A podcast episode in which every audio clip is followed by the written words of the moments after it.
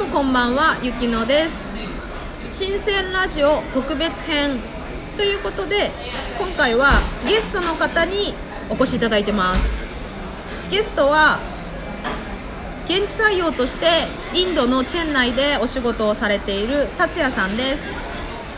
私と達也さんの知り合ったきっかけは、まあ、実はツイッターで達也さんのツイッターを拝見しているとこうインドのいろいろ面白いことがどんどん流れてきてインドすごいなと思ったのとあとは想像してたより危なくなさそうだぞと達也さんのタイムラインを拝見しているうちにこう感じて感じてきてインドに行きたいという気持ちが高まったので達也さんインドに初めて行ってみたいです。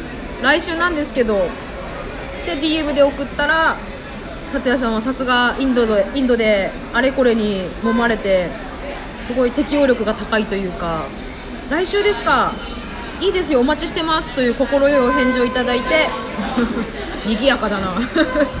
心地よいあ心よいお返事をいただいて私はこうインド旅行のインド旅行が夢のちょっとずっと憧れたんですけど夢のインド旅行に来るきっかけになりました。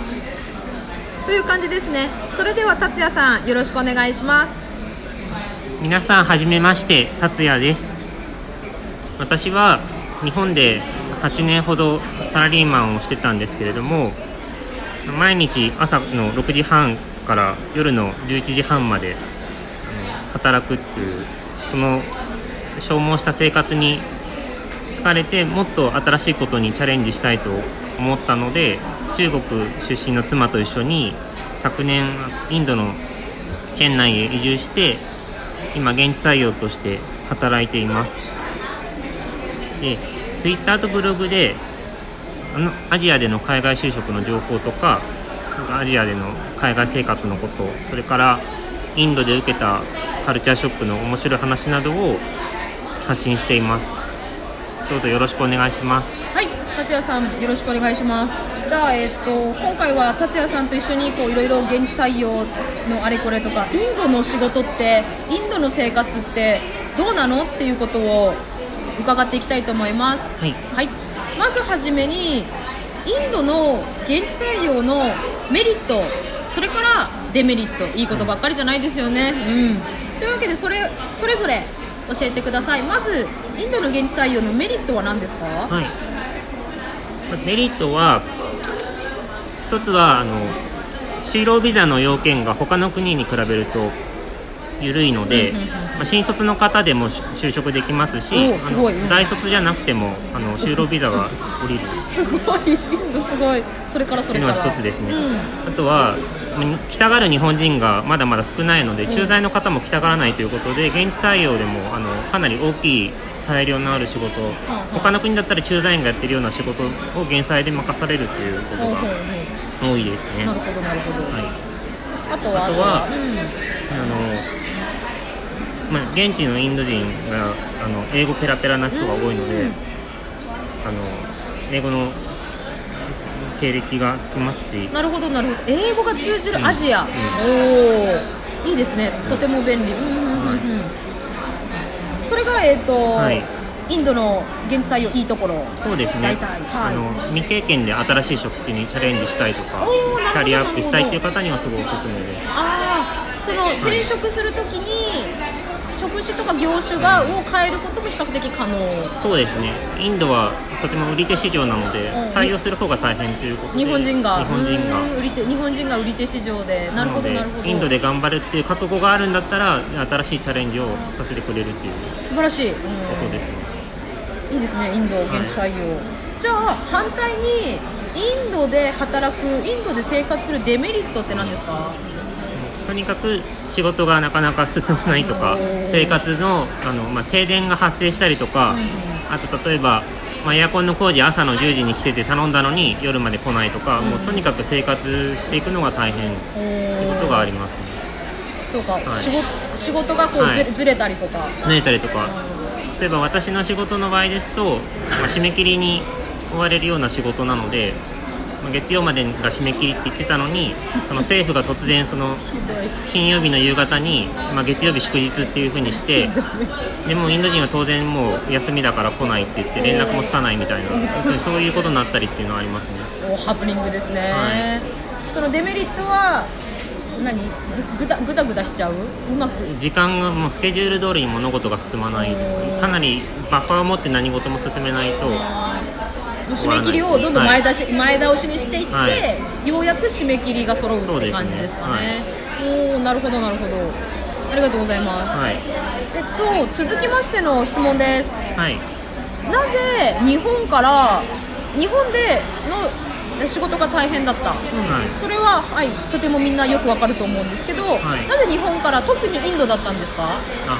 インドを選んだ理由は？あのメリット。そうですね。私の場合あのえっ、と新しいチャレンジというかそのキャリアアップをしたいっていう気持ちが強かったので、うん。まあ、そういう裁裁量の大きいあ、まあ、仕事の幅が大きいっていうところで、まあ、ベトナムとかインドネシアとインドをベトナムとインドネシアとインドそうですね。のそういう。3つに絞って探された、うん。はい、どんどんチャレンジできる国ということで,、その中で特にインドはあのまあ英語力が高いので、仕事であの英語を使う機会もとても生活でも英語を使う機会が多いです。なるほどなるほど。確かにインドネシアはインドネシア語で、うん。ベトナムはベトナム語ですもんね。おそらく、はい。まあ、日本人が働くような職場では英語喋れるスタッフはいると思うんですけど、うん。その中でもやっぱインドが英語は強かったんですね、はい。はいですね。なるほど。うーん。その仕事が自分で決められる権限が多くて、はい。仕事でどんどんチャレンジできて、うん。レベルアップができるはい。インド、はい。あと英語のブラッシュアップにもなるインド。はい。という感じなんですね、はい。ああなるほど。これがインド現地採用のきっかけということで、ありがとうございます。えっと続きましてツイッターにいただいた質問に2人で一緒に答えていこうと思います、はい。よろしくお願いします。お願いします。はい。質問です。現地採用で苦労されたことってありますか？あったら教えてください。うん。ありますよたくさん。まず私の場合なんですけどシンガポールでは日本人の在住者が4万人いたので結構あの日本社会で働いてるのと同じぐらいしんどいことがありました。例えばその日本人のお客さんが日本語で日本人のスタッフにその締め切りがとか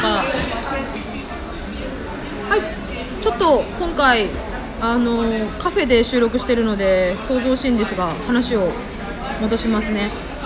えー、とそのシンガポールには日本人が多いので日本人のお客さんに日本と同じぐらいのなん要求の高さを求められることがあって現地採用でちょっと苦労したかなと。そのローカルローカルのお客さんとかローカルのスタッフよりかも日本人のお客さんの対応が一番難しかったですね。それはちょっと苦労しました。それから、えっと、私はシンガポールとあのその次に深センで働いたんですけど深センでは逆に日本人がめちゃくちゃ少ないのでその日本人同士の分かるでしょみたいなそういう要求はゼロになってすごい楽になったんですけど逆に完全に現地式というかあの何しあれは新鮮式なのか中国式なのかよくわからないんですけど例えば「ねえねえねえあれ資料をまとめといてくれた締め切り今日なんだけど」っていきなり言われて ちょちょっと待って聞いてない聞いてないってなってうん急だなと思ってまあそういう時はあごめんごめん言ってなかったね。じゃああと1週間待つからとか、まあ、そうなるんですけど、まあ、それはそれでその日本式な日本式でうまくいってたことが全部現地式にしないといけないのはまあ大変かなと思います。それはただあれですよね。駐在でも共通して苦労するところなんじゃないですか。現地採用だからっていうよりは。現地採用っていうよりその海外にいればローカライズ。海外に行ったら共通して苦労するところかなっていう。例えばインドではこれがどうなります？あロローカライズです。かうんうん。ローカライズというか、うそのインドだったら、インドの場合はもう深センに近い状況で、まあ、まだまだ日本人は少ないので,、でインドはもうインド流っていうか、もう日本と全然状況が違うので、うんうん日本のまあ本社の人はインドの状況がわからないし、インドのインド人はなんで本社がそういう要求してるのかわからないので、まあ、そこの調整とか交渉とかはすごい大変ですね。お板挟みというね。板挟みといえば板挟みですけどなるほど。そこが力の見見せ所みたいな腕の見せ所。でもそれって、うん。多分駐在員にも同じ悩みありますよね、駐在員がみんな苦労してるところだとですよね。そう。というわけでやっぱり現地採用特有の苦労っていうよりかは、うん。海外で働くとか、うん。海外で暮らす人に共通する苦労っていう感じですかね、今、ね。私が言ったりあの達也さんがインドでその板挟みとか、うんうんうん、という感じですね、うんうんじゃあまとめると現地採用の苦労ってあんまり現地採用特有の苦労っていうのはあんまりないなと思います。うんそうですねはい。というわけで質問どしどしお待ちしております。よろしくお願いします。